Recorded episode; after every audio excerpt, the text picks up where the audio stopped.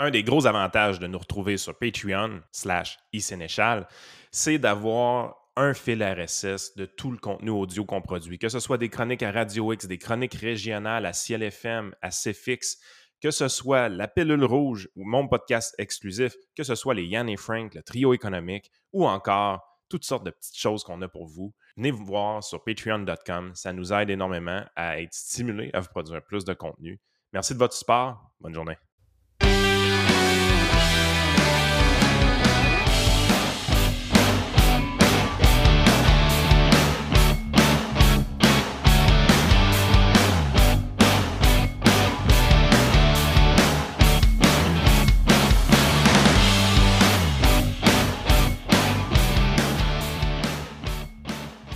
Fait euh, bienvenue euh, tout le monde. Ben, en fait, je dis tout le monde. Pour l'instant, on ne sait pas encore s'il y a du monde qui vont nous écouter, mais on espère que oui. Euh, dans ce nouveau podcast pour les, membres du Patreon de, Yann, éventuellement, on va progressivement rendre ça public à, plus de gens avec des, petits extraits sur YouTube et on, est en, thinking de comment on va mettre de l'avant ce, podcast-là. Donc, c'est un podcast qu'on a appelé euh, le trio économique, qui est une idée pas très originale de ma part. En fait, euh, c'était un peu une parodie du fameux trio économique euh, du Parti libéral. Ça, me permet d'introduire Yann Sénéchal et Vincent Geloso, qui vont être nos, mes deux comparses là, durant ce, durant ce podcast-là. Les gars, vous rappelez-vous, c'était quoi le, le nom des trois, euh, des trois ténors du trio économique? Euh, il y avait. L'État. c'était l'État. Quater. J'essaie. Je pense que c'était Clément Gignac. C'est le nom qui me vient en tête. Moi, je pense que c'est ça. Ça doit être Gignac. Ça fait long. Mon Dieu, que ça fait longtemps. Ouais, ça fait tellement longtemps, je pense qu'il y en a un qui est décédé depuis ce temps-là. Je ne me souviens pas de son nom. Ce n'est pas l'ancien ministre, lui, qui ne savait pas c'était quoi une clé USB. Comment il s'appelle, lui? Ah, euh, Raymond Bachand. non. OK, voilà, je remonte un peu trop loin. Là. Je remonte un peu trop loin. Ah, mon Dieu, ça fait des noms que je n'ai pas entendus depuis tellement longtemps. Oui, c'est ça.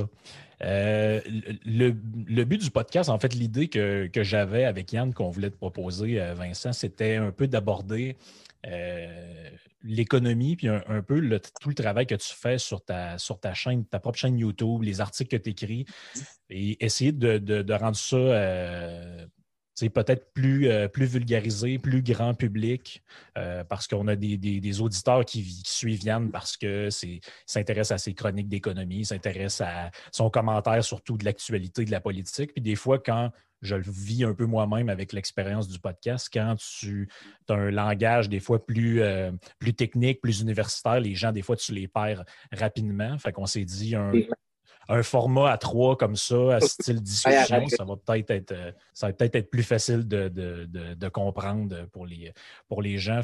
Fait que pour le premier épisode, j'avais, j'avais soulevé cette question-là que je trouvais intéressante d'avoir votre avis à vous deux là-dessus. Puis un peu.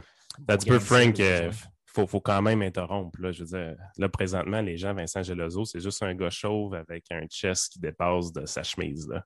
Ah oui, euh, Rappelle-moi les bonnes manières, Yann. c'est quand est-ce que tu veux commencer à enregistrer? Si tu veux, je veux mettre un veston, si tu veux, je fasse un effort. non, non, on enregistre présentement. C'est juste que je veux, je veux que tu expliques un peu ton background, dans le fond. Euh, qu'est-ce que tu fais de bon dans la vie? Moi, je pensais que vous alliez faire du montage. Je pensais que vous alliez faire un tout le monde en parle. Vous alliez me rendre comme ça. Vous allez prendre la cote de ce que je dis qui a l'air plus ou moins intelligent. non, non, quand c'est ça, on met ça bien simple. Euh, on n'est pas, ton, euh, c'est pas à ton avantage parce que si on fait comme à tout le monde en parle, on va garder juste les bouts ah, pour l'air intelligent. C'est vrai. c'est vrai. Euh, ben écoute, petite biographie bien vite. je suis un professeur d'économie. Je suis professeur dans une université en Ontario, King's University College. J'ai fait mon doctorat en économie en Grande-Bretagne à la London School of Economics, puis je travaille presque exclusivement sur des sujets d'histoire économique. Donc, je m'intéresse au, passé distant, surtout parce que je suis intéressé de savoir qu'est-ce qui fait qu'on est passé d'une espèce de mode de défaut de l'humanité où est-ce qu'on est pauvre euh, dans un mode d'abondance, de richesse, parce qu'on oublie à quel point euh, euh, la qualité de vie a explosé en termes de, de bien-être pour la population depuis à peine 200 ans, alors que la norme historique sur des, millénaires, c'est c'est la pauvreté.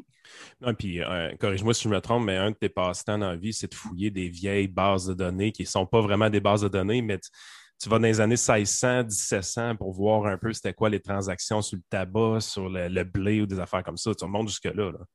Oui, ben en fait, ce que je fais souvent, c'est que je vais remonter dans des vieilles archives, puis je vais essayer de trouver des manières en utilisant des modèles économiques de transformer de l'information en quelque chose qui, que les gens comprennent aujourd'hui, qui permet de voir le chemin parcouru. Donc, par exemple, je vais me servir des salaires pour estimer indirectement le PIB.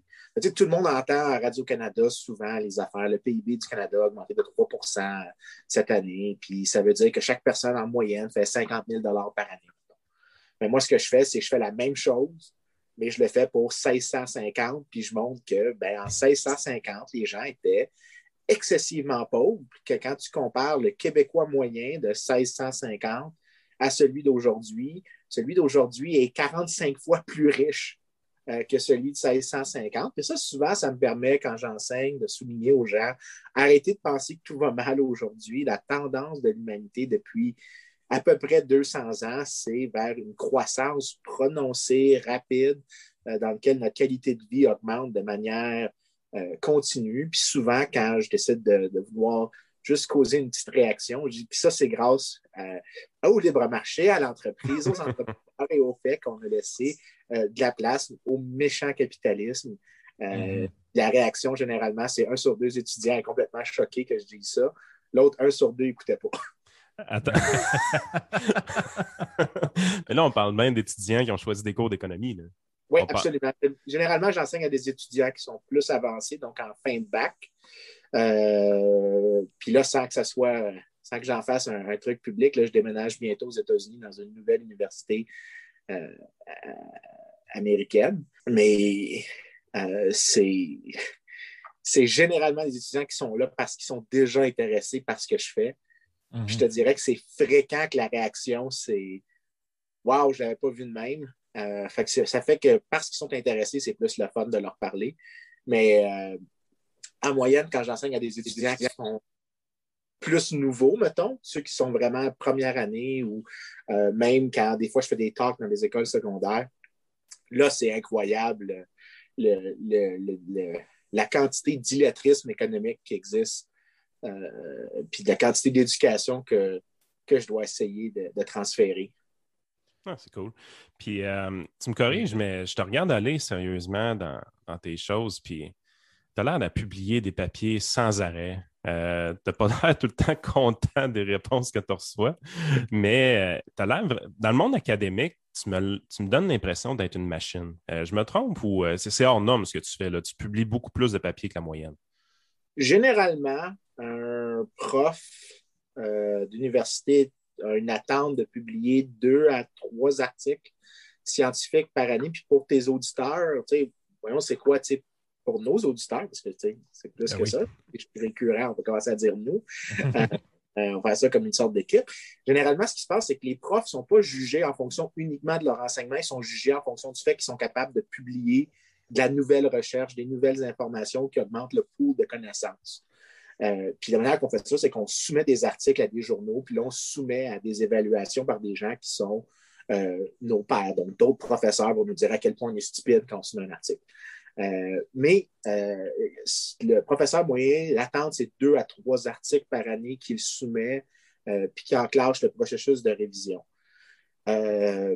moi, je suis à peu près à 12 à 15 articles par année que je réussis à faire accepter, puis dans des bonnes revues. Ce n'est pas parce que je, cible plus bas, puis que dans des journaux qui ont peu de standards, comme des journaux en, en, critical theory qui acceptent à peu près n'importe quoi tant que c'est écrit avec du bel anglais.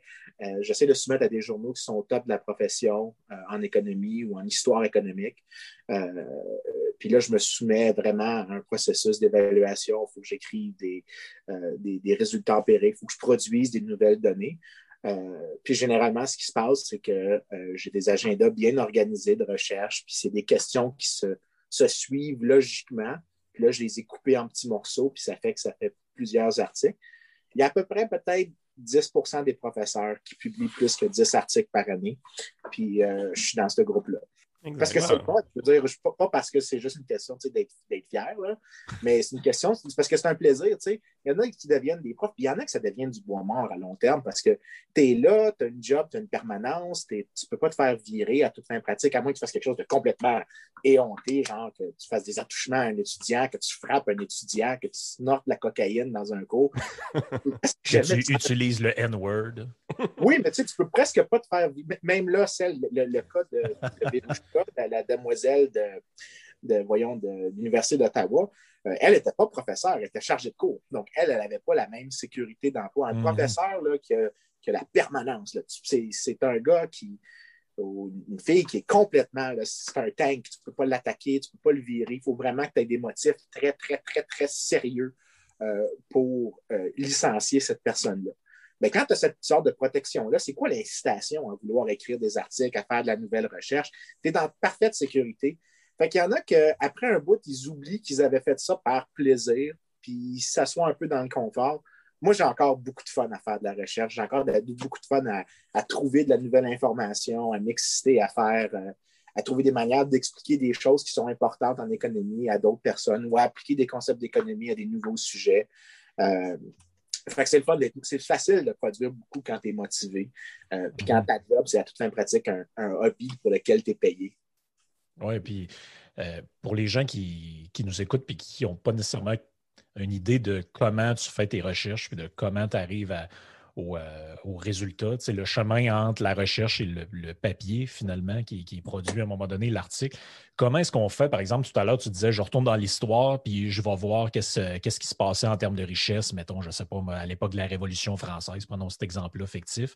Et comment on fait, plus on remonte dans le passé, pour accéder aux données euh, parce qu'aujourd'hui, c'est facile, l'Institut de la statistique, les gens gagnent tant en moyenne par année. Comment est-ce qu'on fait d'un point de vue de la méthode pour accéder le plus possible aux données du passé? Qu'est-ce que je fais au titre de la méthode pour comme transférer ces vieilles affaires-là en connaissances modernes?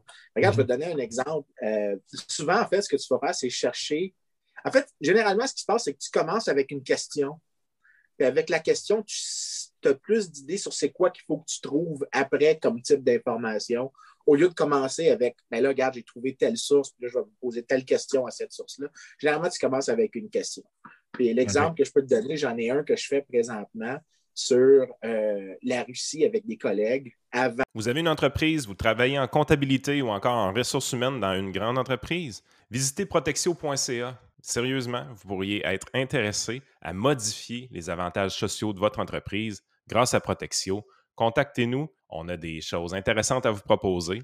Protexio.ca. La révolution soviétique. Euh, puis en fait, nous, ce qu'on veut savoir, c'est à quel point euh, l'économie russe était euh, sur un chemin de devenir une économie moderne.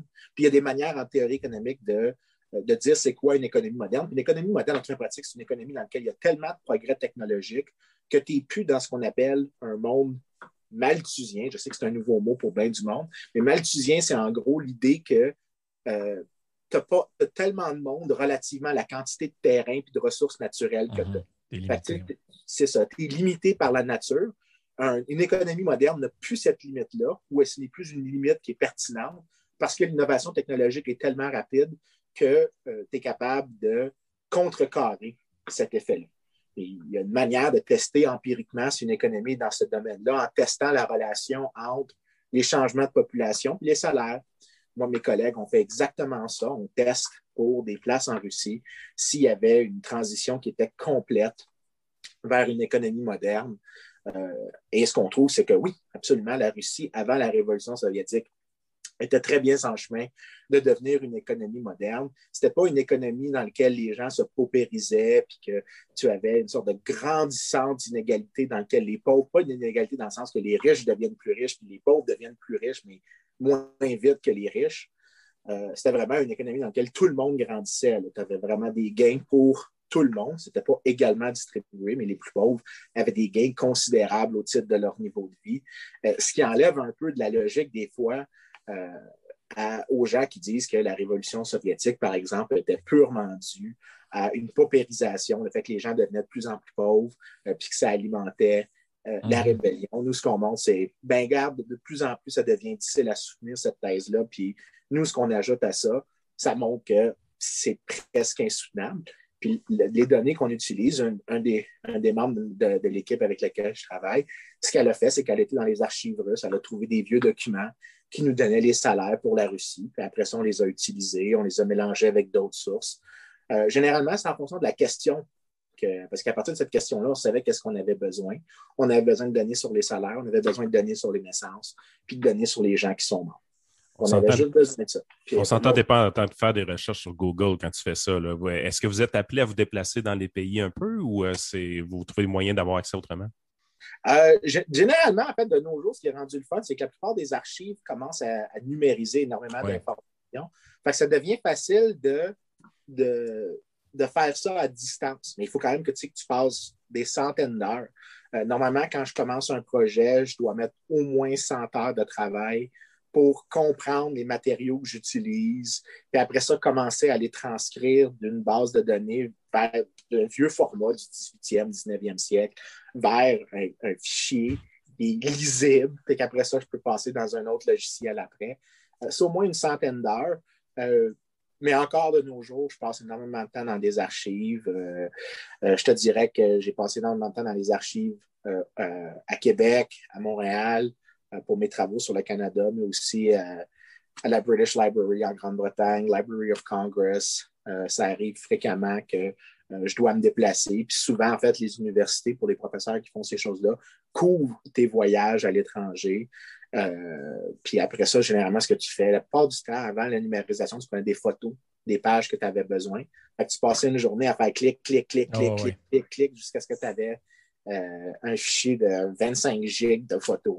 Puis là, tu renais au travail. J'ai un Dropbox de, 75 000 photos que j'ai. C'est littéralement le chiffre, c'est pas un hyperbole, c'est 75 000 photos que j'ai prises dans ma carrière pour des choses que je voulais euh, écrire des articles avec. Une question comme ça, euh, moi, pour la finance, je vais suivre beaucoup euh, un gars comme Scheller, par exemple, qui va publier ses propres time series, ses propres séries de données euh, de son côté. C'est-tu quelque chose que tu envisages de faire ou même tu as commencé à faire, d'avoir ton propre site avec tes, propres données qui deviennent un peu une référence de plein d'autres économistes sa planète? toutes mes données sont, sur mon site web. Les gens, en fait, il y a beaucoup de téléchargements qui se font. Généralement, c'est des chercheurs, par contre, qui, qui, les utilisent. Mais oui, moi, je les rends disponibles. Schiller, la raison pour laquelle lui, je pense qu'il fait une fortune avec ça, c'est parce que là, il y a, il y a non seulement de la création de données, mais il y a directement une utilité pour des firmes privées qui, au jour le jour, ont besoin d'informations financières. Puis, tu sais, Robert Schiller, c'est quand même un Nobel, c'est quand même quelqu'un qui a publié énormément, euh, qui s'y connaît un tout petit peu en housing. Euh, il n'est pas, pas, pas, un clown, là. Mais fréquemment, il y a beaucoup d'économistes qui produisent des données de. Il y a un autre groupe de gens qui font ça, mais eux, ce qu'ils font, c'est à part Schiller, c'est qu'ils prennent des données, ils ont des scrapers qui passent l'Internet et qui prennent les prix de tout le monde euh, sur plein de sites web. Puis eux, ce qu'ils ont montré, par exemple, c'est que tu as de l'inflation. Au lieu d'avoir de l'inflation comme tu Statistique Canada qui envoie des gars dans une épicerie une fois par mois, puis que tu vois les prix bouger mois par mois, eux, ils peuvent le faire jour par jour. Fait, mm-hmm eux autres, là, font de l'inflation en temps réel. Euh, ils font, ça s'appelle le Billion Price Project. Ils font de l'inflation en temps réel. Euh, ils montrent aussi que généralement, les Statistiques Canada ou d'autres agences font un job absolument merdique euh, de capturer. L'évolution des prix sont vraiment mauvais. Mais tu sais, dans le sens que, il y a comme. Imagine-toi comme ça. Les gars qui font ça, c'est du A. Puis Statistique Canada, c'est comme un bon B. OK, ouais. T'es juste à la marge d'être passable. Il y a une question qui me vient en tête comme ça, Vincent, en même temps que tu parles. Comment tu vois aujourd'hui euh, le, le, milieu de l'économie, le monde de, de, de, tes confrères de travail ou de tes, des gens qui travaillent en économie parce que je te pose la question parce que quand j'étais au cégep à l'université, la perception que les gens en sciences humaines ou en sciences sociales en général ont des gens qui sont en économie, c'est que c'est tous des gens qui défendent le libre marché, qui sont très, euh, sont très capitalistes, sont très libérales. Mais quand on va voir dans la réalité des choses, puis là, tu, tu prends les économistes un après l'autre, même ceux qui ont eu des Nobel comme Joseph Stiglitz ou peu importe, tu te dis, ouais, finalement, euh, il y a pas mal plus de social-démocrates que de libéral dans ce monde-là. Ben, écoute, c'est vraiment, ça dépend encore une fois de, où est-ce que tu commences en termes de points de référence. Si tu commences la perspective d'un militant d'un parti politique qu'on ne nommera pas, qui commence par Q puis qui finit par euh, E à la fin, euh, qui est en deux mots seulement, je ne l'ai pas nommé, mais bon, c'est fait. Ce groupe-là, généralement, pour eux, n'importe qui est, absolument néolibéral. Mais quand tu vas dans un département d'économie moyen, euh, tu vas avoir des sociodémocrates à gauche qui, sont, qui vont dire qu'il y a un rôle pour l'État-providence, euh, mais qui vont dire il ben, faut que tu laisses ta place au marché pour créer de la richesse pour commencer. Euh, par exemple, tu vas avoir d'autres économistes qui sont un peu plus libertariens ou conservateurs, qui vont dire la même chose sur l'importance du marché, mais qui vont être plus sceptiques sur la redistribution. Mais par contre, ce que tu n'auras jamais dans un département d'économie, tu n'auras jamais un, gars qui se dit Moi, j'adore Karl Marx, puis j'adore lire Karl Marx, puis ça fait du sens quand je le lis. Euh, tu ne trouveras jamais ça. Ce que tu vas trouver, c'est généralement bon, ton social-démocrate standard, fait ton centre-gauche, jusqu'à ton ta droite économique libertarienne. Tu ne trouveras rien d'autre. Puis c'est rare d'ailleurs que tu trouves des conservateurs sociaux. Euh, c'est très rare dans les départements d'économie. Tu trouves généralement en fait, parce que la plupart de la réaction des économistes comme, comme, comme économistes, c'est généralement que ben, si deux personnes font un échange, c'est mutuellement bénéfique. Puis si l'échange, c'est du sexe, ben, il n'y a pas de problème, c'est mutuellement bénéfique. Drôle de département. Ben, c'est la perspective. Ben, c'est l'idée de base des, des, des, libertariens, en fait. Là. Si tu es pour la liberté économique, je ne vois pas pourquoi tu serais pour, tu serais contre la liberté de quelqu'un je veux dire, d'être ce qu'il veut être, euh, de faire ce qu'il veut faire, de consommer ce qu'il veut consommer. À un moment donné, il y a, ben, quelque chose de contradictoire. Il faudrait vraiment que tu sois schizophrène pour être économiste, puis après ça, dire que tu dis marxiste ou communiste. Il faudrait vraiment que tu aies une incapacité à, à, connecter certains éléments. Dès que tu deviens économiste, certaines idées deviennent un peu préclues.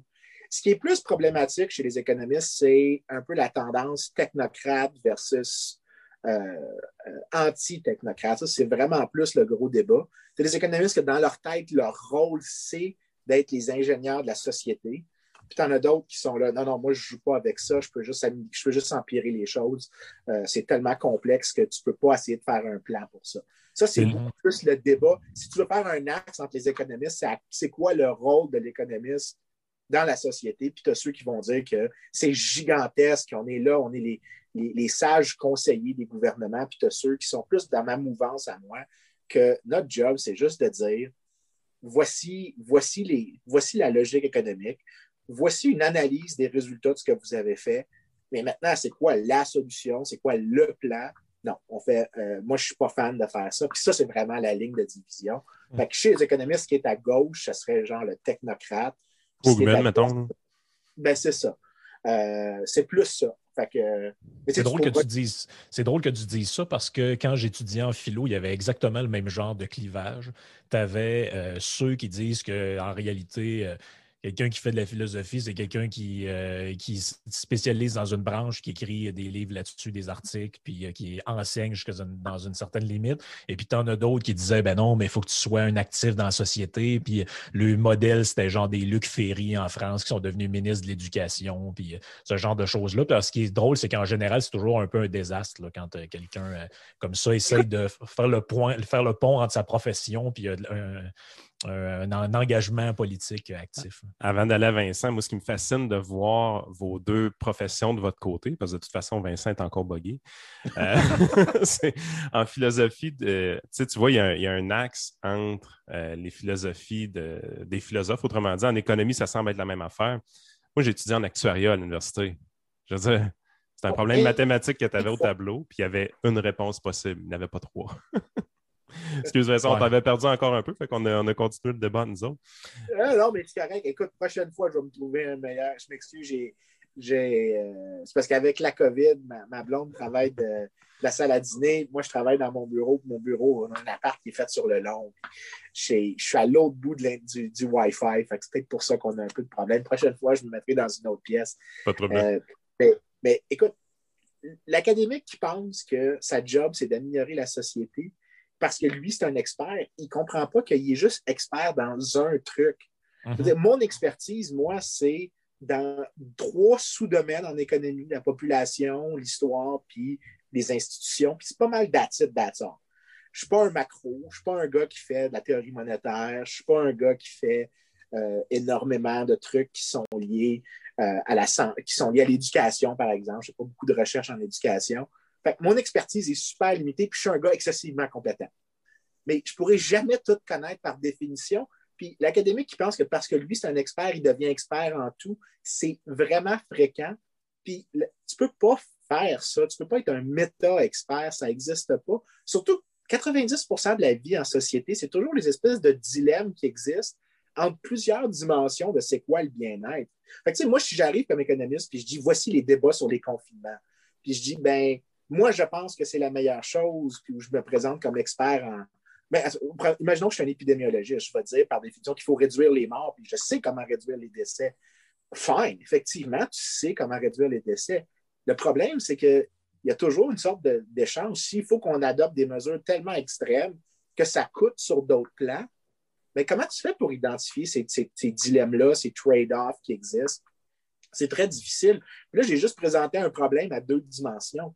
Imagine un problème 3, 4, 5, 6, 7, 8, 9, 10 dimensions dans lequel tu essaies de, gérer quelque chose de super complexe. Aucun expert a la capacité de gérer ça.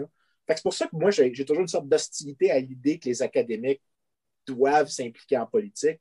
Euh, en mhm. fait, plus souvent qu'autrement, c'est contre-productif. Il y a plusieurs articles qui ont été faits. Ouais. Où est-ce que des gens, ce qu'ils ont fait, c'est qu'ils ont collecté chez les dirigeants d'État ceux qui étaient, qui avaient des doctorats, des maîtrises, des bacs, qui étaient juste des entrepreneurs, puis ceux qui sont généralement, qui ont des effets contre-productifs. Puis tu regardes la distribution des bienfaits, c'est-à-dire positif, négatif ou zéro. Pour des gens qui sont des anciens professeurs en politique, c'est généralement proche de zéro ou négatif. Il y a presque rarement des positifs. Euh, puis probablement qu'il y a une raison pour ça, c'est que quand tu as plus de connaissances, tu es probablement encore plus hostile à l'idée que tu as peut-être fait une erreur. Fait que tu t'entêtes encore plus. Puis j'ai vu, je vois bien plus de profs s'entêter quand, quand, ils se trompent que, euh, que d'autres choses. Fait que c'est pas clair que c'est le rôle d'un académique de, de, faire de la politique ou de l'activisme. C'est probablement plus juste de, d'enseigner aux gens des manières de penser, de développer des talents, de, synthétiser plusieurs informations différentes ensemble, de chercher des nouvelles connaissances, euh, de créer une sorte d'environnement dans lequel l'apprentissage est valorisé comme une fin d'épanouissement personnel. dans des sociétés riches comme lesquelles, dans lesquelles on est, c'est un bien qu'on peut se permettre maintenant de se dire, ben, on veut chercher juste la connaissance pour la fin de la connaissance. Ça, c'est vraiment une vertu des sociétés riches. Crois-moi, dans une mhm. société comme en 1800, il n'y a personne qui avait besoin d'un économiste. Euh, tu n'avais pas besoin de quelqu'un qui décide de faire ça à temps plein. probablement que ce n'était pas l'utilisation la plus efficace des ressources. Euh, la manière dont je le vois, c'est vraiment que le rôle de l'académique, c'est la connaissance comme une fin en soi. Ben, écoute, euh, je trouve ça intéressant ce que tu dis parce que ça me rejoint de plusieurs sens. Moi, tu sais, on a déjà eu des discussions de ce côté-là, Vincent. Je ne suis pas un gars qui se, pense comme un expert. J'ai déjà été, j'ai déjà eu mes champs d'expertise. Mais ma vraie expertise comme actuaire, c'était de faire des analyses stochastiques et des simulations de Monte-Carlo. Je veux dire, c'est ah, ben, bien le fun. ça, fait, ça, se place bien dans une, phrase. Mais la réalité, c'est de rouler des programmes je suis convaincu que ta blonde ne sort pas avec toi parce que tu y as parlé, que tu as, fait une régression avec un, avec un AR1 ou un AR2, puis là, tu as. Oh, non, non. Ben, apparemment que Bernard Drainville a rencontré sa blonde en lui parlant du lac Meach. C'est ce qu'il a dit à un moment donné. Je ne sais pas si c'est vrai, comme quoi on peut cruiser avec n'importe quoi. Non, je, te confirme que l'actuariat, ça n'a jamais vraiment intéressé ma femme quand j'y parle. Mais euh, la game, c'est que j'ai joué ce rôle-là un peu d'expert pendant un certain temps dans, ma vie. Puis j'ai compris, j'ai compris réellement ce que ça représentait. Puis je, suis tellement d'accord avec toi de ton côté, c'est que si tu veux avoir une excellente expertise et extrêmement compétent dans ton domaine d'expertise, ben, veux, veux pas, tu es obligé d'avoir, sans avoir des œillères, mais tu es obligé d'être immensément focus sur ton champ d'expertise seulement. Tu ne peux pas arriver puis te mettre à explorer tout. Puis la game politique ou le militantisme, l'activisme, c'est un peu justement la plus grande, le plus grand généraliste que tu peux pas avoir, dans le sens que tu touches à peu ah près à tous les sujets. Euh, moi, le fait de parler à, radio avec un gars comme Jeff, ça m'oblige à avoir non pas un champ d'expertise, mais plutôt une capacité d'absorber et d'avoir une opinion, une grille d'analyse sur à peu près tous les sujets. Mais jamais je vais penser que je suis expert dans tout parce que euh, au contraire, l'expertise ne s'atteint pas avec euh, surfer sur des sujets à chaque jour pour essayer d'entertainer les gens ou essayer de faire du militantisme ou essayer d'être carrément en politique. Par contre, euh, ce qu'on veut, je pense, comme personne qui est capable d'être un généraliste comme je le suis maintenant, comme j'ai décidé de le devenir à partir de 2011. Puis mon métier comme conseiller euh, en sécurité financière ou peu importe, c'est la même chose. je me considère réellement comme un généraliste et non pas comme un expert en finance. Pourtant, les gens ont l'impression qu'on est des experts en finance alors qu'on ne l'est pas. On, est vraiment juste capable d'absorber beaucoup, beaucoup, beaucoup d'informations financières. Euh, puis de le vulgariser pour monsieur, madame, tout le monde, pour les aider à prendre des décisions de leur côté. En politique ou à la radio, je pense que c'est la même affaire. C'est des gens qui vont avoir un grand intérêt pour écouter des experts, mais qu'à un moment donné, on n'est pas des experts dans ça. Il faut vraiment qu'on soit conscient de nos limites.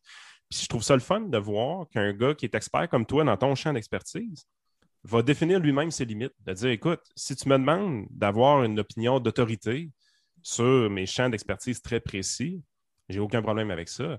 Sauf que si tu me demandes de sortir toujours de ce champ d'expertise-là, ben, je vais agir plus comme une personne qui a, des opinions et tout ça. Puis là, à ce moment-là, c'est toi qui décides si tu veux faire le jeu ou pas. Je pense que de plus en plus de ton côté, tu essaies de te retirer de ça. Euh, de, ton côté, Vincent, tu es, moins porté à, aller sur, dans l'espace public pour prendre position comme tu as déjà fait. Et il est encore buggy. je pense que Vincent est encore buggy, mais c'est pas grave.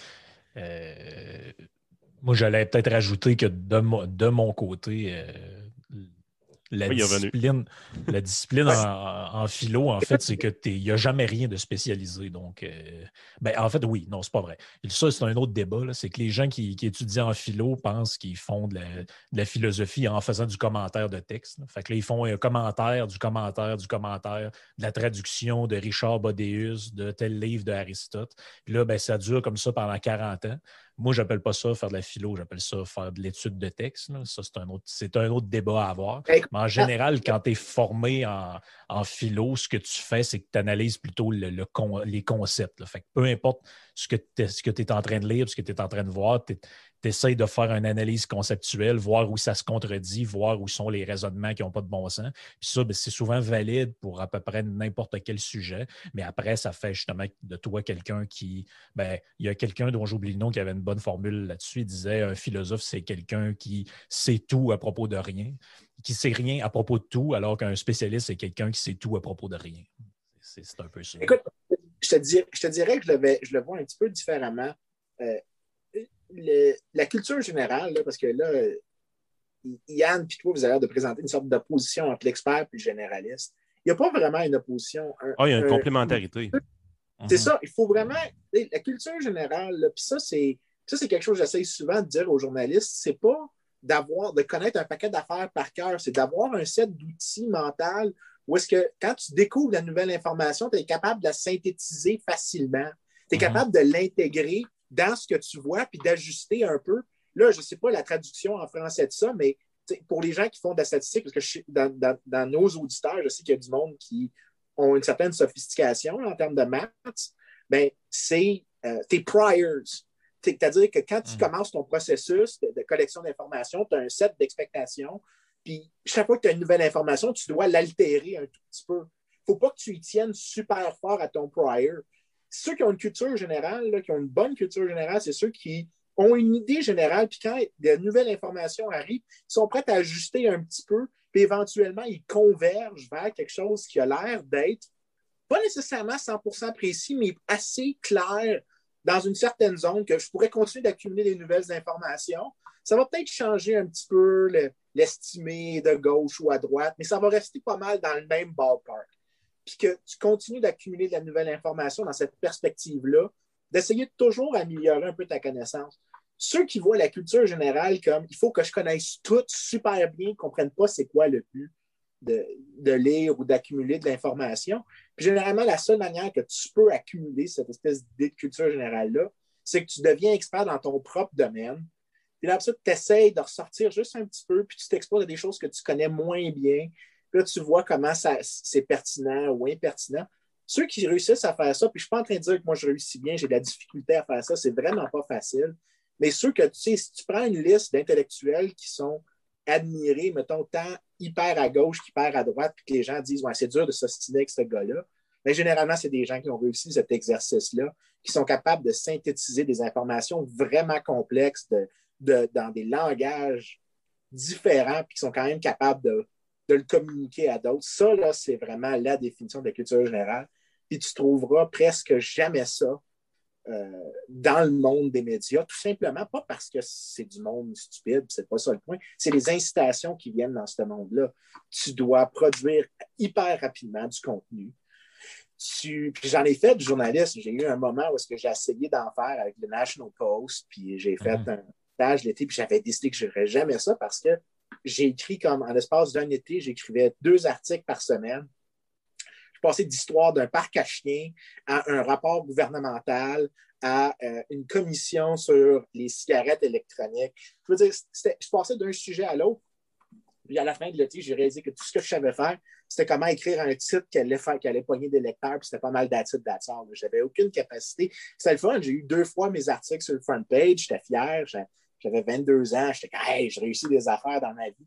Mais finalement, au final, j'avais fait le, tour de ce que j'avais ce que j'avais appris, puis c'était zéro pin barre. Fait que tu te sentirais pas à l'aise, toi, d'aller en politique, puis finalement, on te dit. Euh, on te dit, mettons, je ne sais pas, moi je prends un exemple fictif comme ça, tu as un, bac en travail social, et puis tu, à un moment donné, tu es ministre de l'Éducation, à un moment donné, tu es ministre des Finances, à un moment donné, tu te ramasses premier ah. ministre. Non, vraiment. Ça. Parce que faut, que tu t'imagines une chose. Il y a aussi un effet de sélection en politique. Tu en as des gens qui vont vraiment en politique avec des bonnes intentions.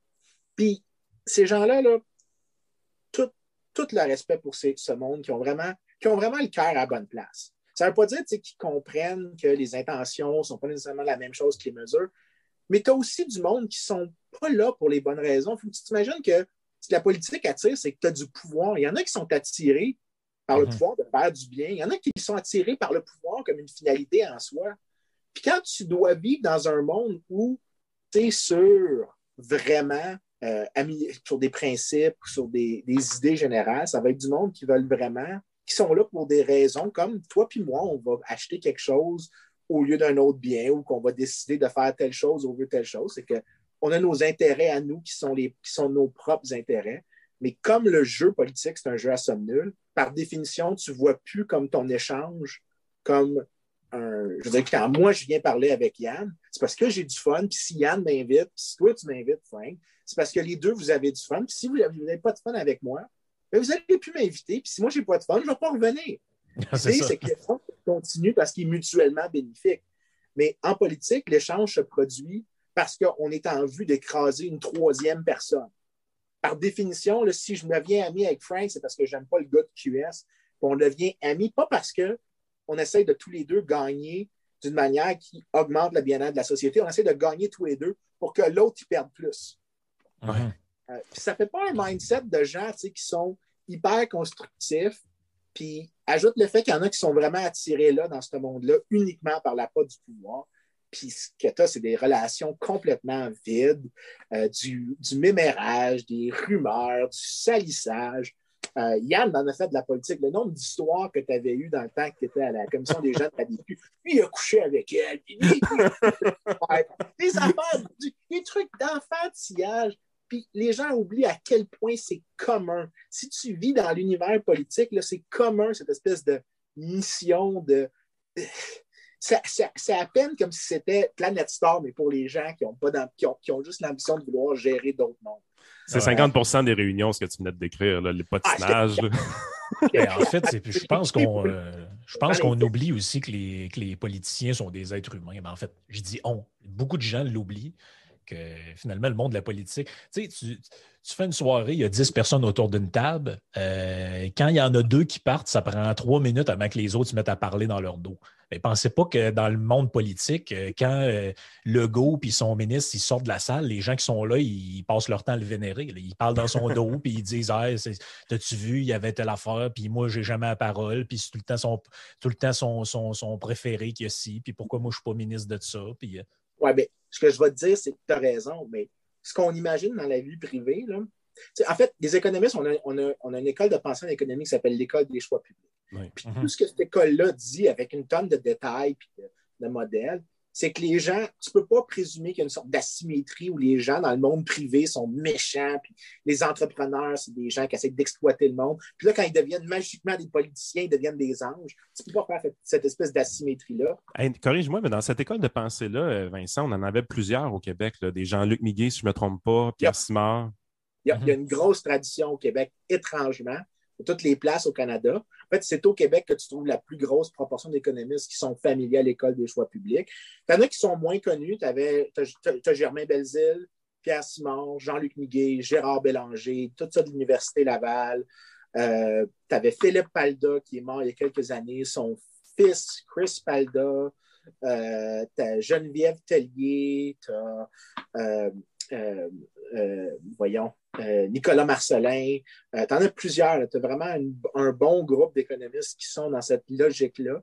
Puis c'est plus que dans des provinces comme l'Ontario où tu as plus En fait, le nombre absolu est plus grand malgré le fait qu'il y en a moins d'universitaires. Ce qui devrait dire qu'il y a une sorte de popularité de cette idée-là au Québec. C'est un courant qui est, bien connu, mais qui n'est pas vraiment idéologique. Tout ce qu'on dit, c'est tu ne peux pas présumer quand quelqu'un passe de la sphère privée à la sphère publique, de la sphère politique, comme magiquement il devient une bonne personne ou magiquement il devient une mauvaise personne. C'est les mêmes individus, c'est juste que les contraintes puis les incitations changent. Puis les incitations politiques, je pense qu'ils sont beaucoup plus perverses qu'on réalise, justement à cause de l'affaire du, du, jeu à somme nulle que je te mentionne. Par définition, l'échange en politique entre deux personnes dans un parti politique se produit dans la perspective de vouloir faire mal à une tierce personne. Donc, par définition, il y a une perte d'énergie qui se fait, il n'y a pas un gain sociétal qui se produit dans cet échange-là.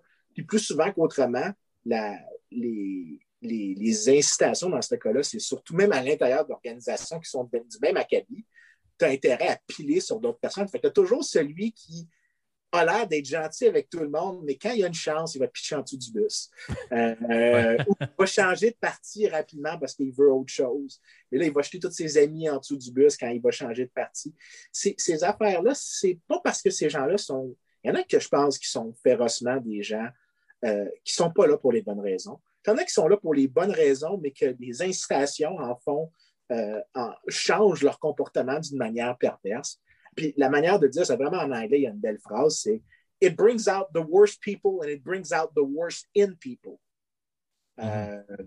c'est vraiment ça, comme ça, tu peux voir le rôle des installations sur la, de la politique sur nos comportements. Tu ne penses pas aussi qu'il y, y, a un aspect là-dedans que à un moment donné, le, parti politique ou la classe politique, ça devient un peu comme une, comme une coterie. C'est-à-dire, c'est, c'est comme si, je, ne sais pas, mais c'est comme si tu vas dans ta famille, puis tu es le seul à penser quelque chose, puis tous les autres disent toujours le contraire de ce que tu penses. À un moment donné, tu as le choix entre être en confrontation permanente ou, d'une certaine manière, à t'acclimater un peu à ce que les autres disent, parce que sinon, ça devient invivable. Moi, j'ai l'impression que des gens qui vont en politique, des fois, ils ont certaines idées, ils ont certaines choses qu'ils veulent faire, mais à un moment donné, si tu es toujours en confrontation permanente avec les gens qui sont là, tu vas te faire dégager, du parti ou tu prends, tu prends ton mal en patience, tu attends, tu dis ben, un jour, ça va être à mon tour, je vais pouvoir faire ça. Parce que j'ai l'impression, on, parle souvent, avec Yann aussi, de l'unanimiste, comment ça se fait que dans la population, tu questionnes les gens sur à peu près n'importe quel sujet, puis c'est un sur deux. Un sur deux va être d'accord, l'autre ne sera pas d'accord. Là, tu regardes le vote à l'Assemblée nationale sur une motion sur cette question-là, et c'est 125 sur 125 qui ont voté la motion. Là, tu te dis, oui, mais il y a 50% des gens qui sont contre ou 50% des gens qui sont pour. Mais à un moment donné, j'ai l'impression que c'est un peu ça. C'est le le milieu politique qui génère une espèce d'homogénéité parce que si tu ne rentres pas là-dedans. par définition, tu es obligé parce qu'il y a un paradoxe qui s'appelle le paradoxe de Arrow. C'est-à-dire que, imagine que tu as trois choix, tu as trois personnes, puis les trois, on a juste des rankings différents des trois options. les, tu, mets, tu fais dehors de, de, ce que tu préfères, un relativement à l'autre, puis peu importe la règle électorale que tu aurais, il n'y a, aucun des scénarios qui arriverait à quelque chose qui est optimal étant donné les différences entre les gens. Fait que par définition, si tu veux avoir aucune forme de. juste une décision politique whatsoever, il faut que tu homogénéises par définition puis que tu enlèves les différences entre individus. Euh, il faut que tu trouves des manières d'homogénéiser. C'est pour ça qu'un des principes qui est super connu en théorie des choix publics, c'est le voteur médian. C'est que tu essaies Mhm. de trouver Joe Blow, le gars le plus au milieu de la distribution, puis tu essaies de voir à quel point il est sensible à certains sujets, puis tu choisis le sujet qui est le plus sensible à ça, ou tu choisis des électeurs qui sont peut-être pas sensibles, qui ne sont pas les électeurs médians, mais tu peux créer une coalition de gens qui ont des préférences super intenses, puis tu essaies de faire en sorte. Donc, des fois, tu as des trucs vraiment étranges comme euh, il y avait ça dans le temps, euh, la DQ 2003 à 2007, les gens oublient, mais la DQ était un parti de droite, était contre, était pour le gel des frais de scolarité à l'université. Euh, ça avait été une position que la DQ avait adoptée, mais la raison était fort simple, c'était que la DQ essayait à ce moment-là d'allier des étudiants qui étaient bien jeunes avec des gens qui étaient plus à droite. C'était une coalition qui était vraiment étrange, mais souvent, tu essayes de faire ça parce que ce que tu veux, c'est juste la masse critique suffisante pour arriver au pouvoir, même si tu as fait des alliés de personnes qui normalement n'auraient jamais pensé la même chose. C'est juste que les deux veulent un- une politique tellement forte relativement aux autres qui sont prêtes à s'allier à n'importe qui. C'est quelque Euh, chose qu'on va voir, par exemple, en Israël, avec euh, qui ont un pluralisme des voix très intense, là, dans le sens que c'est le- ce qu'on ce qu'on veut tout le temps un peu avoir au Québec. là, on dit t'as tel pourcentage des votes, t'as tel pourcentage de députés. Ben, Israël l'ont fait de leur côté. Fait qu'évidemment, tu es dans une position où est-ce que tu as beaucoup de partis dans l'Assemblée nationale, si on pourrait l'appeler de même. là, je ne me rappelle pas du nom. Euh, tu as beaucoup de partis qui sont représentés. Chacun sont là pour des idées très fortes. Puis le seul moyen de se maintenir au pouvoir, c'est de faire la coalition de ces partis-là qui va donner suffisamment de députés.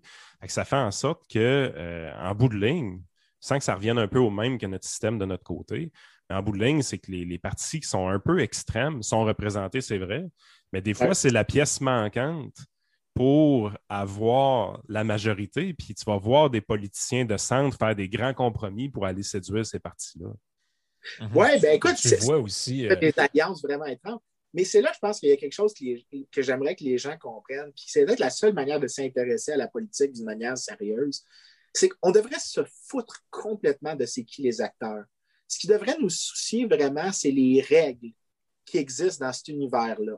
Mhm. Euh, ça peut être la Constitution, mais ça peut être aussi des règles non écrites, comme le fait que des électeurs peuvent sacrer le camp en votant avec leurs pieds, puis refuser leur argent de contribuable à la polité en tant que telle, ou qu'ils sont capables de cacher de l'argent, euh, qu'ils sont capables de faire quelque chose qui euh, euh, euh, retire leur consentement à quelque chose ou donne leur consentement s'ils sont contents de quelque chose, ils déménagent vers quelque chose qu'ils aiment.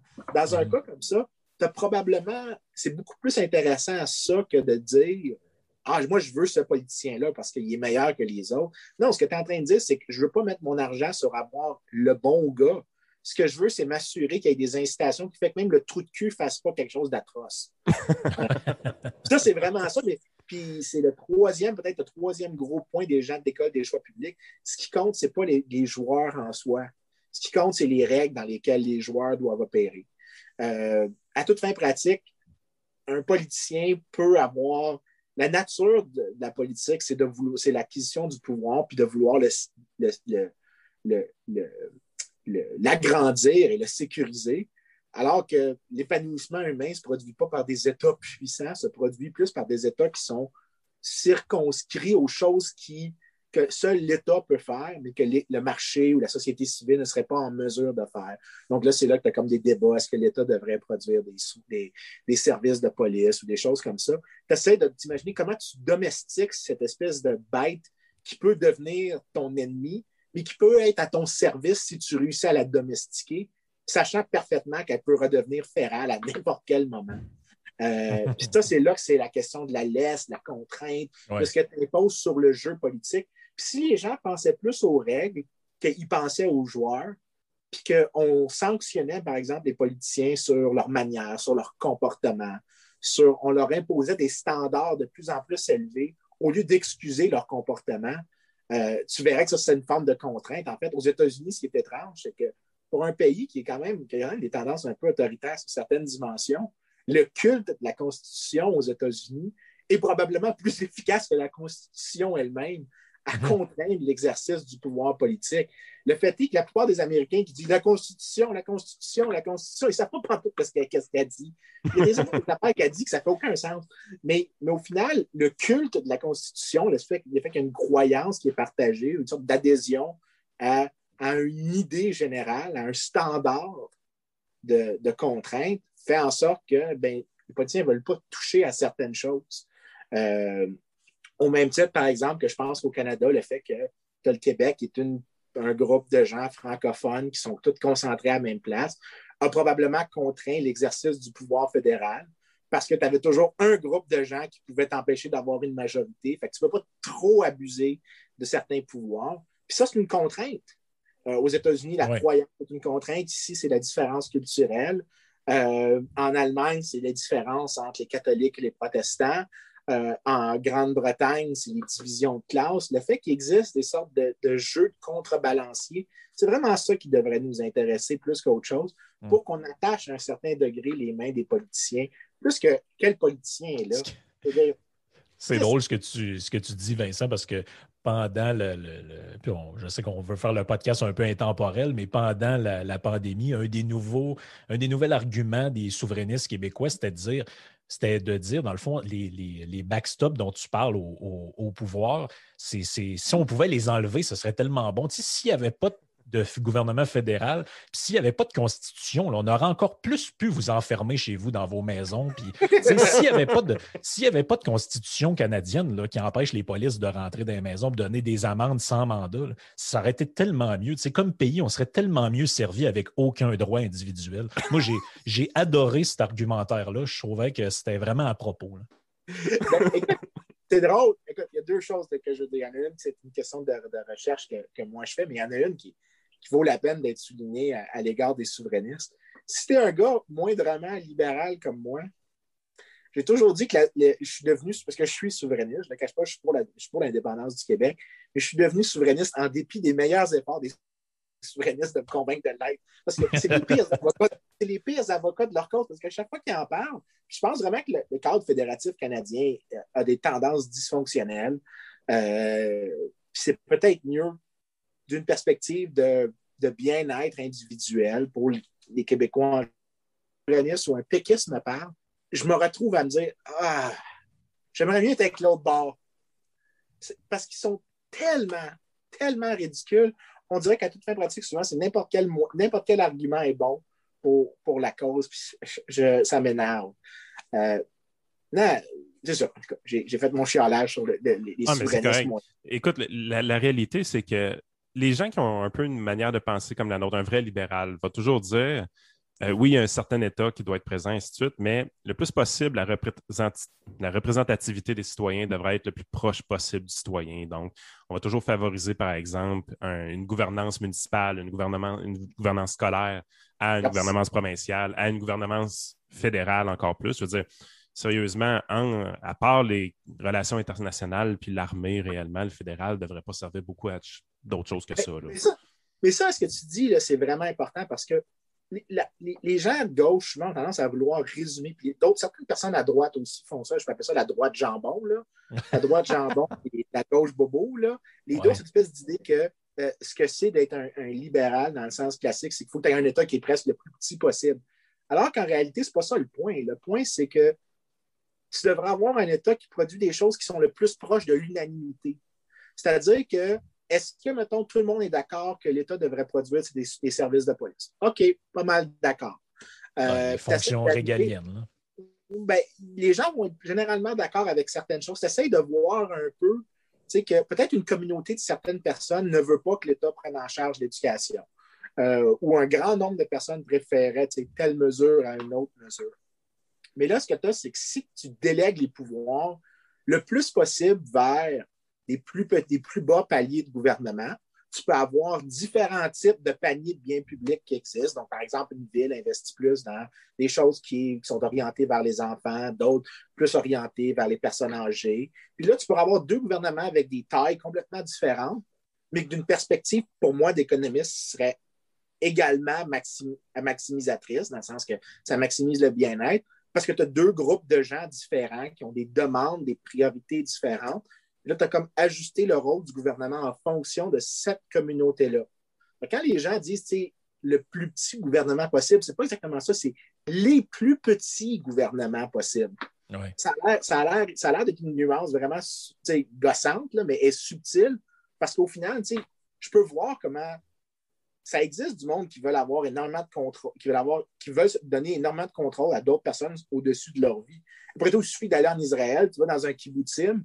Le kibbutzim, à toute fin pratique, t'a donné tout le contrôle à la communauté. Tu n'as pas de participation.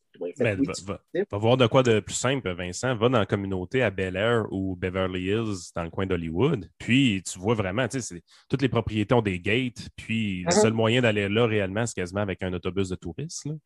Oui, euh, absolument. Mais, dans ces cas-là, ce qui se passe, c'est que tu essaies de rapprocher le, service qui est produit le plus possible proche de la communauté qui veut le consommer. Fait que c'est pas juste une question de genre de catégorie que l'État devrait faire X, mais pas Y. C'est de dire, ben, non, on essaie de trouver, de segmenter la chose le plus possible, de faire comme la tranche la plus petite possible de l'État. Là, tu dis, OK, à cette place-là, c'est la, plus petite tranche possible, la dernière, celle qui est peut-être le point optimal ben, c'est, disons, des parcs. Dans une autre place, les parcs, ce n'est pas cette dernière tranche-là, c'est genre le policier. Euh, dans une autre place, peut-être que c'est le policier qui s'occupe juste des homicides, mais que tu as un garde de sécurité privée qui s'occupe des barrages routiers. Tu peux avoir une diversité de, types de gouvernement. Puis ça, dans la pensée libérale, c'est bien plus important mhm. que de dire l'État doit être petit en soi. C'est plus que l'État doit être contraint par le fait que euh, en fait, se contraindre entre États. Si les gens peuvent se déplacer d'un État à un autre, genre de, Saint-Lambert sur la rive sud de Montréal à Boucherville, ben, en faisant ça, ben, tu imposes une contrainte sur le gouvernement, mais tu le forces aussi à produire la tranche, la dernière tranche possible qui est la plus, qui est vraiment désirée par les gens. Puis ceux qui ne veulent pas cette tranche-là se déplacent ailleurs. Ceux qui la veulent vont à cet endroit-là. Mhm. Puis, ça ne veut pas dire que tu arrives à un monde parfait, c'est pas ça que je suis en train de dire, mais tu as bien plus de chances euh, d'arriver à un monde qui est meilleur que si tu avais tout, dans un seul niveau, palier au gouvernement. Euh, c'est pour ça, par exemple, là, ça me permet de venir à, la question du confinement. Je n'arrête pas de croire que tout ce qu'ils disent les épidémiologistes, c'est parfaitement sensé. Mais l'affaire que je ne les suis pas, c'est pourquoi ça devrait être un set de mesures. Tu sais, il y a bien, imagine-le comme ça, eux, ce qu'ils nous disent, là, c'est qu'il faut que tu aies X de, de, distanciation sociale que les gens doivent faire pour limiter la pandémie. OK. Ce X%-là qu'il faut que tu fasses, ce X effort-là qu'il faut que tu fasses, quel pourcentage peut être fait sans l'État? Quel pourcentage peut être fait par le fait que les gens imposent des normes sociales? Ben, c'est la euh, raison pourquoi les gens commençaient à mettre leur masque bien avant que le masque soit imposé. Exactement. Exactement. Fait moi, j'ai tendance à croire que quand on regarde les données, en fait, les endroits qui ont, qui ont des. Parce qu'il y a des mesures avec la COVID, ça s'appelle le Stringency Index. C'est des gens qui mesurent au jour le jour les mesures gouvernementales, à quel point ils sont sévères. Les endroits qui ont un Stringency Index qui était plus bas, c'est-à-dire que l'État intervenait moins, il y avait moins de mesures sévères qui étaient appliquées, c'était des endroits qui avaient. Euh, des, niveaux de confiance interpersonnelle entre les gens beaucoup plus élevés. Ça, ça veut dire quelque chose comme celui qui ne porte pas un masque, tout le monde le regarde, puis tout le monde lui donne l'œil en coin, là, puis c'est comme, d'où, qu'est-ce que tu fais? Puis que tu, vas, te le faire dire. Là. les gens le portent, puis c'est dans ces le portent parce qu'il existe des, normes sociales.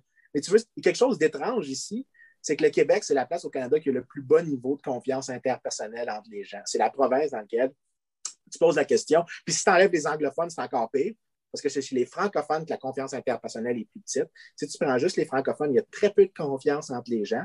Fait que ça fait que des choses qui pourraient. L'idée de dire, OK, voici le X qu'il faut qu'on accomplisse de distanciation sociale puis d'efforts qu'il faut qu'on fasse pour minimiser, bien, ce X-là, on, peut juste atteindre 70% de ça parce qu'au Québec, on a très peu de confiance entre les gens, alors que dans des places comme, disons, en Alberta ou en Suède, on est capable d'atteindre comme 90 sans aucune intervention de l'État parce que les gens appliquent des normes sociales ou est-ce qu'ils punissent des, mauvais comportements. Euh, mm-hmm. Puis ce qui, ce qui rend ça encore plus étrange, c'est que si tu regardes un des déterminants de la confiance entre les gens, la taille de l'État. Oh, ben ça, tu ne me surprends ben, pas avec ça parce que c'est moins culturel qu'un ensemble de politiques qui a été appliqué pendant plusieurs années, de ce que je comprends de ce côté-là. Parce que, euh, par exemple, on va voir la même affaire au niveau de la charité. Les Québécois donnent beaucoup moins en charité. Puis c'est principalement parce que l'entraide entre les gens est moins grande. Le, tissu social, le tissu social qui émerge de manière privée est beaucoup plus petit au Québec qu'il ne l'est ailleurs. Puis ça, c'est un mhm. gros ça, ça, ça crée un paradoxe complètement débile parce que parce qu'on a un État qui est trop fort, on a moins de confiance interpersonnelle. Ça veut dire que quand il y a une pandémie, il faut qu'on ait un État qui intervient plus agressivement. Pour un libéral, c'est facile à expliquer. On voit la connexion entre les éléments. Tu as substitué de la gouvernance par l'État pour de la gouvernance, euh, euh, la, gouvernance par les individus pour de la gouvernance par l'État. Puis celle par l'État n'est pas nécessairement aussi efficace. Mais dans le processus, tu as comme limité ce que les gens étaient capables de faire avant. Puis en plus, tu es comme forcé maintenant parce que tu as éliminé cette affaire-là qui était presque quand même assez efficace. Maintenant, tu es obligé d'avoir plus d'États quand il y a une crise. C'est une sorte de paradoxe vraiment étrange. Puis présentement, les États qui réussissent le mieux à s'en sortir étrangement, ce n'est pas juste ceux. C'est-à-dire que si tu fais une double condition sur ceux qui souffrent le moins économiquement de la crise, c'est-à-dire que ceux que le retour au travail est le plus rapide, que les pertes de revenus sont les plus basses, puis que tu conditionnes sur la base de liberté économique, parce qu'il existe des indices sur la liberté économique produits par l'Institut Fraser ou l'Heritage Foundation. Mm cette première condition-là. La deuxième, la condition de la confiance interpersonnelle qui existe entre les gens. Tu fais ces deux conditions-là dans les données, ce que tu observes, c'est que c'est les pays qui souffrent le moins, de, par des proportions assez importantes, parce que là, dans ces cas-là, tu as le rôle d'institutions euh, qui sont très libérales, qui donnent aux gens beaucoup de flexibilité dans comment s'ajuster à une crise. Et tu as tous ces mécanismes subtils de gouvernance privée que les gens ont, où est-ce qu'on punit par ostracisation ceux qui ne participent pas, que ce n'est pas mal vu de refuser le service à quelqu'un qui ne veut pas porter le masque en rentrant dans le magasin. Euh, tu as cette espèce de, tissu social qui produit de la gouvernance dans ces cas-là. Puis c'est ces pays-là qui, dans la mhm. pandémie actuelle, souffrent le moins. Maintenant, est-ce qu'il y a quelque chose que le Québec aurait pu faire? Je pense pas. Je pense pas qu'il y ait grand-chose que le Québec aurait pu faire différemment. Parce que notre problème est de plus long terme, de ce que je comprends. Il est plus profond que ça. C'est que ce, manque de confiance-là entre les, interpersonnels entre les gens, euh, il est latent depuis longtemps. Euh, pour corriger ça, il y a des steps gigantesques qui vont devoir être pris à un moment donné. Euh, de ce que je comprends, par contre, la bonne nouvelle, c'est que c'est quand même pas culturel. Il y a quand même de quoi faire avec nous autres. Il s'agit de finir par le faire. As-tu des exemples de pays dans le monde, sans, penser en mode pandémie, mais vraiment où est-ce que cet indice-là de, relations interpersonnelles entre les gens, cet indice-là est assez élevé? Ben, écoute, le meilleur exemple, c'est tu compares la Suède avec les autres pays scandinaves. La Suède, c'est le seul pays qui n'a pas fait de lockdown dans les pays scandinaves, n'a pas fait de confinement. Et ils ont effectivement un taux de mortalité plus élevé que les autres pays scandinaves. Par contre, tu les compares avec le reste de l'Europe, qui sont des endroits à beaucoup plus petit niveau de confiance. La différence, c'est comme si tu avais les gars en première, deuxième, troisième place sur un podium olympique. La Suède arrive juste à la limite d'être sur le podium, mais toutes les autres sont tellement derrière. Fait que tu vois que la différence, OK, fin, la Suède, des simulations qui ont été faites, aurait probablement eu moins de morts si elle avait fait un confinement. Mais tu compares aux autres pays qui sont en, à faible niveau de confiance en Europe, ils sont, des, ils sont loin devant.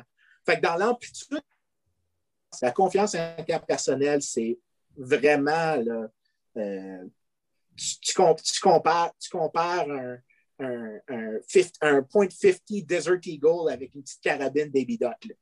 C'est ça la, comparaison du firepower que tu es en train de faire un contre l'autre moi, j'ai peut-être une petite remarque avant qu'on peut-être qu'on ajourne pour cette, euh, ce premier épisode-là, qui finalement, c'est pas du tout passé comme on l'avait ben, comme je l'avais prévu, mais c'est parfait comme ça.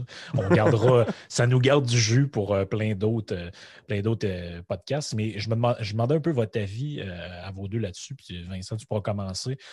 Tu trouves pas ça étrange qu'avant la pandémie, il y avait un discours là, de méfiance envers l'État? Par euh, certains, euh, je dirais, certains activistes ou certains mouvements de gauche. C'était défendre de police. La police font enlever ça parce que c'est de la merde. Euh, L'État, c'est l'État fasciste, l'État nazi. À la minute qu'il faisait quelque chose, il y a une manifestation avec des, des moustaches d'Hitler dessinées sur des faces de ministres. c'est le gouvernement, c'est le patriarcat. Tu vois où je m'en vais avec ça? Comment ça se fait qu'il y avait ce discours anti-étatique-là, de méfiance généralisée? l'État, c'est comme l'ennemi, l'État, c'est le patronat, l'État, c'est ici, l'État, c'est ça. Et là, oh, arrive une pandémie, et c'est l'État notre sauveur. Et quiconque remet en question ce que l'État fait ou ce que l'État dit est un malade mental, un conspirationniste, un négationniste, appelons ça comme on veut. Soyons généreux d'une part. Il y en a que je peux voir dans l'argument des gens de gauche que, certaines gauches, mettons la gauche, c'est liberté civile. Mm-hmm. Eux, je peux très bien les voir dire, ben là, ça, c'est probablement la marge sur laquelle c'est correct qu'on donne à, l'État des pouvoirs d'urgence. Enfin, je veux leur donner la, capacité de faire cet argument-là. Puis il y en a qui le font, puis il y en a, tu, tu souligneras par exemple, ça c'était surprenant dans la crise, Québec solidaire qui demandait systématiquement qu'il y ait des dates inscrites pour la, la, reddition de certains pouvoirs, que ça devait être inscrit à la Gazette du mm-hmm. Québec, ça devait être sujet à des votes. Étrangement, là-dedans, sur la question des libertés civiles, Québec solidaire a été, pendant la crise, le parti le plus conscient que, enfin, il y a peut-être des pouvoirs d'urgence qui doivent être donnés, mais il doit avoir des contraintes. Il doit avoir des contraintes très, très, très. Il doit avoir une fin aussi. Il doit avoir une fin, il doit avoir des contraintes, il doit avoir des limites, il doit avoir une imputabilité. Tout ça, j'étais surpris à quel point Québec solidaire enlevait tout le reste, puis c'était un discours que tu t'attendrais d'un libéral qui a lu John Stuart Mill au 19e siècle. Euh, il, y a un, certain rôle pour l'État d'attitude d'attitude, puis voici comment tu, tu, le rends circonspect, puis d'attitude. Mais tu as aussi du monde que je pense que la raison qu'il y a cette dichotomie-là, c'est qu'il y en a beaucoup. Puis ça, c'est pas juste une affaire de gauche, et la droite jambon a la même chose. C'est l'idée que l'adversaire, c'est l'adversaire. C'est pas juste une question de, de l'idée et le principe qui est en jeu. C'est c'est qui mon ennemi à ce moment-ci? Uh-huh. Puis si mon ennemi, le gars de droite, il est contre le confinement, ben dans ce cas-là, le confinement, c'est pas, pas si le confinement est bien en soi. Je pense vraiment que honnête, le confinement au Québec, c'est probablement la seule option qui était disponible. Puis que oui, c'était bien. Euh, relativement aux alternatives. Est-ce que ça veut dire que j'aime ça? Non. Est-ce que je pense que ça a super bien fonctionné? Non, mais il n'y avait rien d'autre qui était très, très, très alléchant comme option. Euh, mais je ne le choisis pas en fonction du fait que ça fait chier du monde d'un autre côté de l'échiquier politique. Oh, euh, tu en as du monde qui choisit aussi derrière le confinement parce que ça fait chier du monde de gauche. Puis ça, c'est vraiment un mindset qui est dérangeant au Québec. Puis c'est pas juste au Québec, les, les, Américains ont ça aussi avec leur culture war. C'est oh, pas le principe en soi qui est bon ou l'idée générale, c'est qui qui parle de cette idée-là? Si c'était quelqu'un de ma gang, il a raison. Si c'est quelqu'un de l'autre gang, il a tort.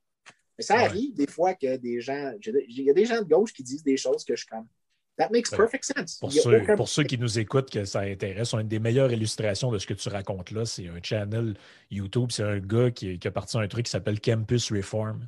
Et puis, il s'en va dans les, les campus aux États-Unis. Puis un des affaires, par exemple, qu'il faisait, c'est qu'il lisait le, programme économique de Donald Trump à des étudiants. Puis il disait Oui, euh, Bernie Sanders a annoncé qu'il voulait faire telle affaire, telle affaire, telle affaire. Et puis là, les étudiants répondaient Hey, c'est vraiment bon ça, puis ça va redonner de l'argent aux gens dans la classe moyenne, ça va lui permettre Hey, c'est vraiment une bonne idée. Puis moi, c'est sûr que je l'appuie. Puis à la fin du vidéo, il monte tout en rafale qu'il leur apprend qu'en réalité, c'est le programme des républicains. Et puis là, tu vois leur visage s'effondrer.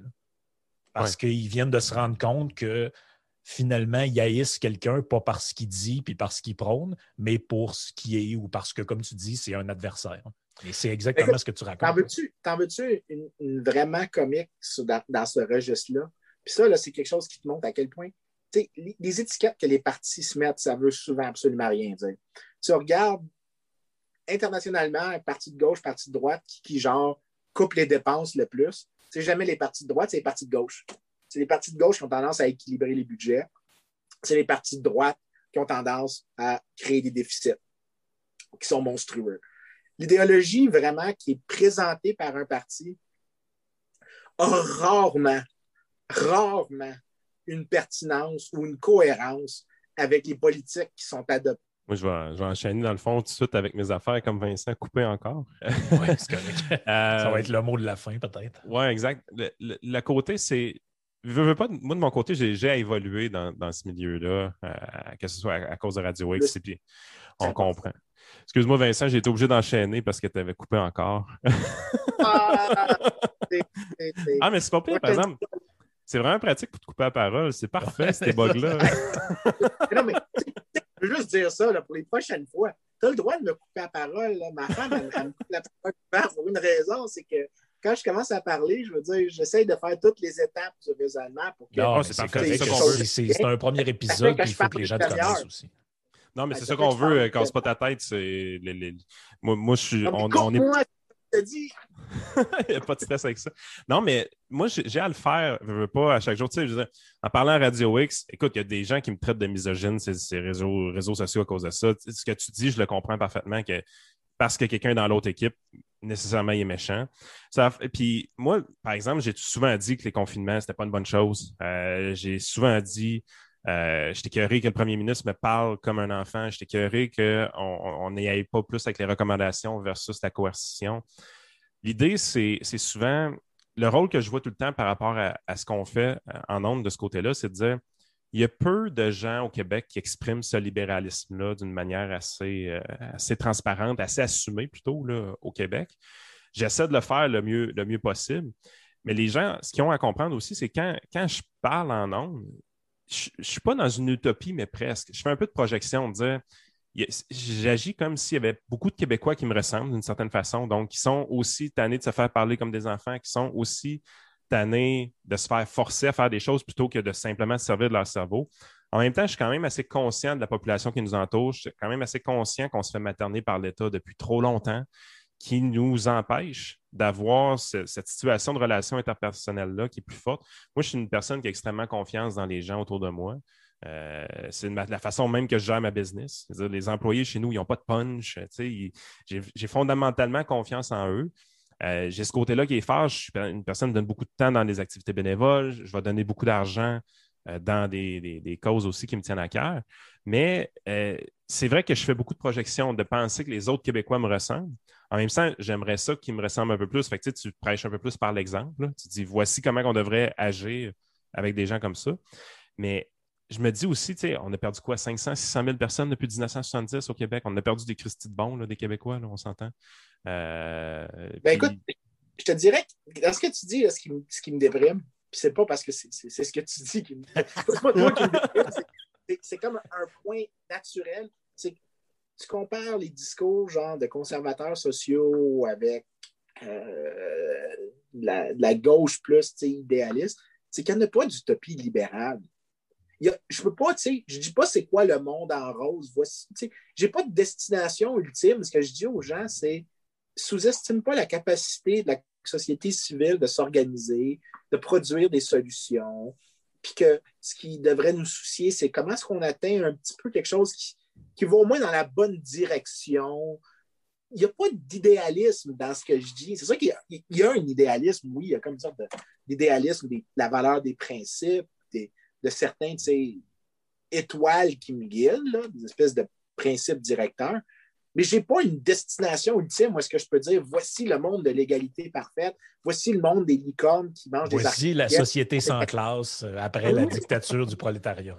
Mais quand tu as ça, c'est vraiment dur de parler, de, ben de, parler à des gens qui sont politiquement motivés. C'est facile de parler à du monde qui sont plus marginalement, qui s'intéressent un peu, mais euh, qui ont juste des instincts ou qui, ont, qui sont plus intéressés par d'autres choses que la vie politique. Mais ceux qui sont vraiment dans la vie politique agressivement, c'est généralement parce qu'ils ont cette utopie-là qu'ils veulent. Pour eux, c'est facile mm-hmm. de vendre une utopie. C'est facile pour moi de dire, regarde, voici le monde imparfait dans lequel on vit, qui sera toujours imparfait, et voici maintenant cet idéal, ce nirvana, cette paradis que je peux créer avec de ma compétence. Et je ne peux pas compétitionner avec ça. Je ne peux pas dire, mais oui, c'est un beau monde théorique. Moi aussi, je peux aller au tableau dans mes cours et écrire un modèle qui dit, tu sais, voici le monde parfait.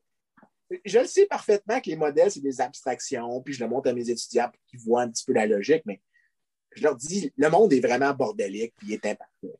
Écoute, si quelque chose qui ressemble à ça, c'est super.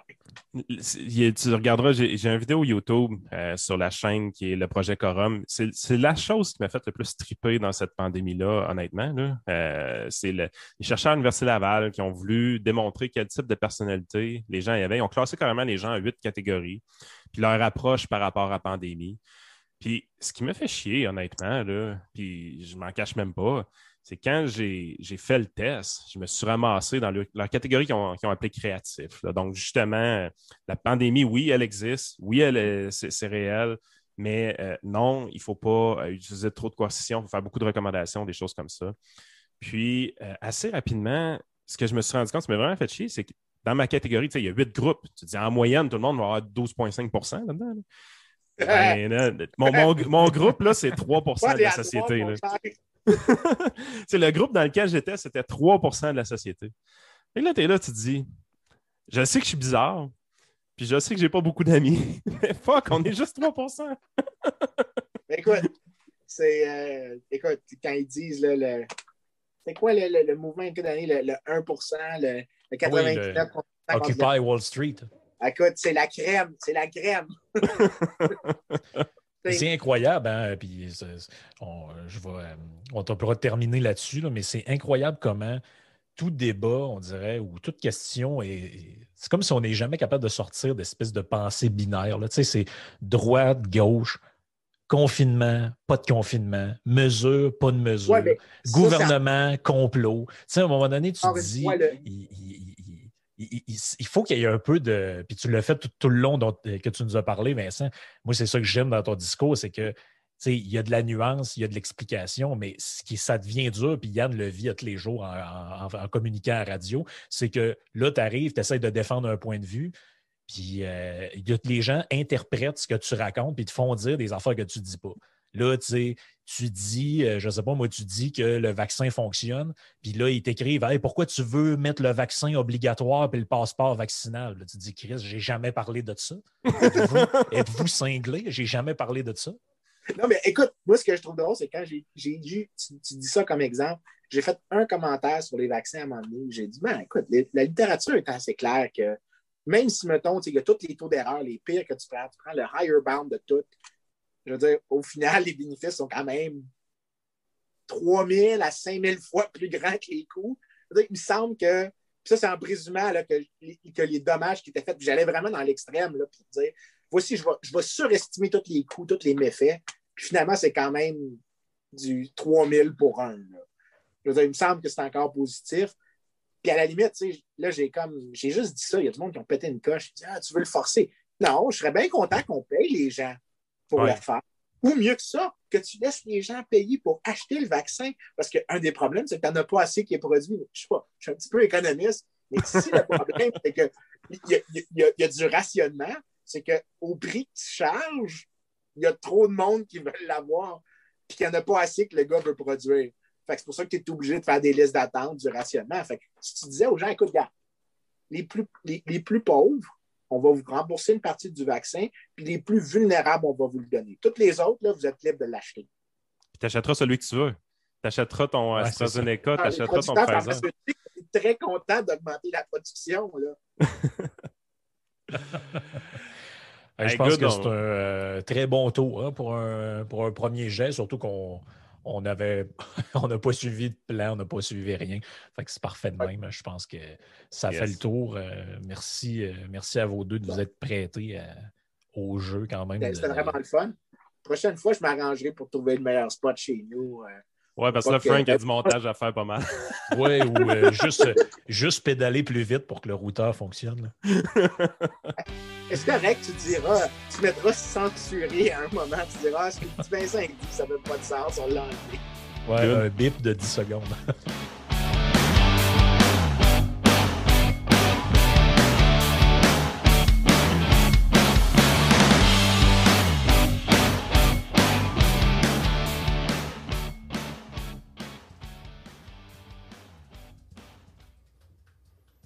On adore faire des podcasts pour vous. Comme vous le savez, par contre, mon vrai travail dans la vie, c'est d'être dirigeant d'un cabinet de services financiers. Si vous voulez visiter notre site et obtenir des services financiers, des conseils par rapport aux investissements, les REER, les CELI, faire des projections de retraite, éventuellement regarder les régimes d'épargne études des enfants, euh, les assurances vie, assurances invalidité, vraiment, on a une gamme de services qu'on peut vous offrir. Dirigez-vous vers votre conseiller.net. Vous allez pouvoir trouver nos coordonnées et éventuellement obtenir nos services. Merci.